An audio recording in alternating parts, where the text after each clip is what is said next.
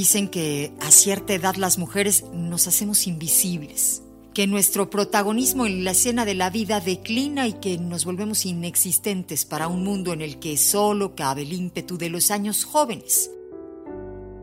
Yo no sé si me habré vuelto invisible para el mundo, es muy probable, pero nunca fui tan consciente de mi existencia.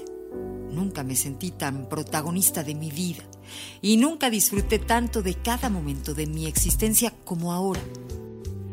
Descubrí que no soy una princesa de cuento de hadas. Descubrí al ser humano que sencillamente soy, con sus miserias y sus grandezas.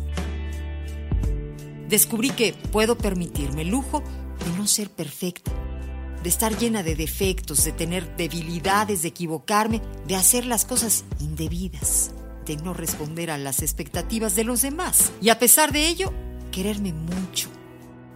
Me alegro del camino andado, asumo mis contradicciones, siento que debo saludar a la joven que fui con cariño, pero dejarla a un lado, porque ahora me estorba. Su mundo de ilusiones y fantasías ya no me interesa. Qué bien vivir sin la obsesión de la perfección